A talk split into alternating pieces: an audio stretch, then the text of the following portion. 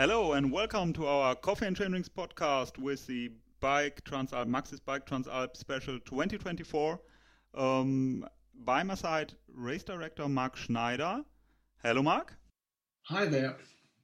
And as I already teased in the um, episode before, um, taking revenge on the weather gods, there it is, the Queen stage the almost been Queen stage from 2023 from Bormio to Malé, 96 kilometers, 3,250 meters of climbing, level 5 from 5. Mark, are we going to be more lucky 2024? Oh, I, I keep my fingers crossed and uh, I, I, pff, I think back, uh, I remember that day, and I've seen you guys riding uh, towards Passo Gavia. Two, two, um, two hours later, we had sunny conditions, so that was brutal. We had a, thunderstorm at eight o'clock when we intended to start, and um, I, I, think maybe one to two hundred riders just uh, uh, went on their bikes towards Malé over Passo Gavia. I passed you. I, I, I remember I passed you uh, uh, by car really sunny conditions up there in Passo Gavia. Well, bad luck on that day. And uh, so um, in German we say uh, we have a Rechnung offen. I don't I, cannot say this in, in English. So uh, there, there's an open there, there's an open bill we say in German and. Uh, so uh, I keep my fingers crossed. We have better weather and taken that stage again. So it deserves to be overcome. And um, yeah, let's let's keep our fingers crossed. It will it will be a good day. I'm convinced. And we will see this absolute classical mountain, classical mountain view, classical mountain stage, stunning downhill. And you will talk us through from the start in Bormio to Malé from now on. Start. Yeah, it's a deserved Queen stage um, towards Malé, uh, stage number five it's uh, quite it's a, it's a bit late. Queen stage might be better at day three or four, but now it's day five after a longer stage. If you see day four, which was already quite a contender for being Queen yeah, stage. Yeah, so uh, it deserves a lot of respect as everything. Uh, it needs for a Queen stage. It's the longest stage, most climb, and the highest point of that Transalp Passo Gavia above 2,600 meters and the Queen stage and the deserved Queen stage with the uh, longest, most kilometers, most climbing, and the highest peak of this year's Transalp. So um, nothing, no discussions about it. That is the Queen stage of this year. The um, let's talk some positive uh, aspects of that one. The first climb to Passo Gavia is not too steep. You uh, collect about 1400 meters, maybe 1500 to the highest peak. There's only one section in between, round about kilometer six, right after the start, on a forest track going up to Santa Caterina. It's a climb of three to 400 meters, and that is quite steep. So you have fresh legs, but you have to climb up there and get your rhythm. When you uh, reach the uh, the road towards Passo Gavia Santa Caterina, you can climb quite easily up to the highest peak on that road. It's not too steep going up there, and the uh, panorama is opening up. Um, the more you climb, the, the panorama is getting better through that really, really gorgeous um, spot in between uh, the massive mountains on the back of the Ortler region, though that's really, really cool. Um, going down to Sant'Apollonia, it's the most challenging track of this, this year's Transalp, the uh, quite popular Gavia Trail. So there's two, there's two options going down from Passo Gavia on the road or on that trail. So the uh, we choose to take the trail, even if it's a bit too technical maybe for Transalp, so you have to be careful, but you even can enjoy that stunning scenery is on high alpine meadows, a natural path going down, going steeply down. And um, to describe the character, the entry is not too steep, then it's getting steeper, and um, it's not too technical, but um, there's a bit of spice.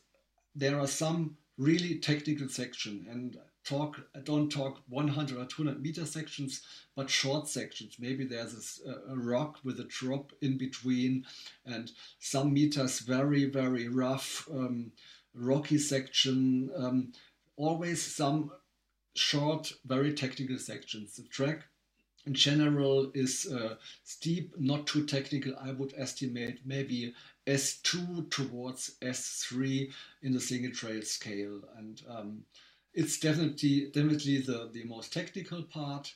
Be very careful, be attention going down, but it's not too long in kilometers. If even if you don't like to ride that one, you can enjoy the scenery and come um, safely down towards Sant'Apollonia. Yeah, that's what what I, I want to emphasize. Um, take care of yourself and of your um, co-riders and and the other participants. Um, so um, go off the line if you are not able to to ride to um, to avoid um, collisions and and making riders uh, stop at points they cannot do it technically.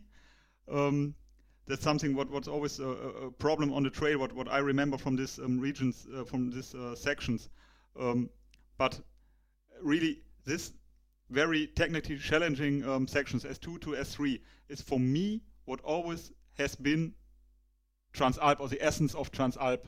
Um, I remember the, um, I think two years, three years ago, when we did this um, ah, Mon Montozzo charte Forcella di Montozzo, where, where people told, um, uh, um, and I think it's um, comparable to, to this a little bit, where people um, talked about it being too too heavy or too too technically challenging. it's still mountain biking and it's mountainous regions, it's alpine region, and um, so take care of yourself, take care of your partners, and um, enjoy the the, um, the scenery, and don't take the risks, and just enjoy, and don't get um, angry if it's too heavy for you, or, or, if some people ride it and you cannot, and don't envy this. So I, I know that there's always some commotion about this this tracks, and I really think this is a pity that we always have to to discuss it's too heavy or, or yeah. I hope you understand what, what I'm thinking of. yeah, the discussion is quite easy. So you have the road or the, or the trail, and the road is in in um, in terms of mountain bike racing, uh, it's too dangerous because it's very fast going down on a small um, on a small mountain road. So the track is much more technical, but uh, the, speed is not so high. So um, and it's you can compare it to that Montozzo. Montozzo is longer, much longer, but uh, this one's a bit steeper, but the character is maybe the same because you have a good track with some really rocky sections, short rocky sections in between. Uh, so go safely down there. The, the uh, landscape is, is stunning and the challenge is really, really great uh, going down I was so excited about the stage, I lost my English, but now we can go. now we can. Um, we can go on safely in our um... yeah, yeah yeah and then we, we reach that small small town of Pezzo above uh, Ponte di Legno climbed to uh, ancient um, ancient village called Case di Viso and then on a beautiful panoramic meadow track in the high alpine meadows um, towards Rifugio Bozzi and reach that classic Transalp track called the Alta Via Camuna going towards Passo Tonale, and it's of the, one of the most beautiful tracks in Transalp history. It's like not technical; it's a high alpine path in the meadows, um, a bit of down, a bit of going down, a bit of climb, and uh, you're going around the mountain. And as you go around the mountains, you you um, you come to that beautiful view into the Adamello glaciers and.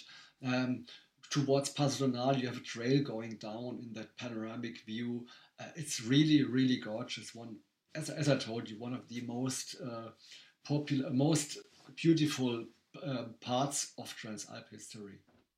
and also an absolute classic. Yeah, when we reached Passo Tonale, um, we changed that stage a little bit from the uh, last year's plan. So we're going on the left side of the road, not on the right side of the road. The reason is they built uh, um, a cycle path down there at um, at Vermiglio, and I wanted to stay a bit more on on dirt and gravel tracks uh, on that left side. So both sides of the road we we rode with the Transalp. That one recently in I think in 2016. I'm not quite sure, but it's it's a, a track we always already had uh, it, uh, at the Transalp, and it's quite cool going down from Passo Tonale towards Val di Sole at Fucine Ossana. Uh, nice mountain biking going on the left side of the road of the uh, of the valley. And then we have um, when we reach uh, Val di Sole at at Ossana, there's still about 20 kilometers to go, and it's not easy rolling out on the cycle path. A bit off cycle path in between, but we climb a little bit towards Madonna di Campiglio to Val Meledrio, have a bit of trail and forest track, and staying a bit in the forest to Malé. You, you nearly don't see that in the profile because the climbs are not too long, but uh, the last maybe 10 kilometers are quite interesting. Um, um, not boring mountain biking on or cycling on the cycle path. It's like staying in the forest, going up and down, playing with the possibilities. Some people will like it, some people might not like it because you already have 3000 meters in your legs and have to collect maybe the last 2 to 250 meters in the valley. So some like it, some don't. Um, but I didn't want to stay on the cycle path for too long, make it a bit more interesting on the last kilometers to Malé. And everybody had the chance to hear it here at our podcast. You told before there is some climbing on the on the cycle path uh, before Malé, so nobody can blame you for that. Yeah, that's right.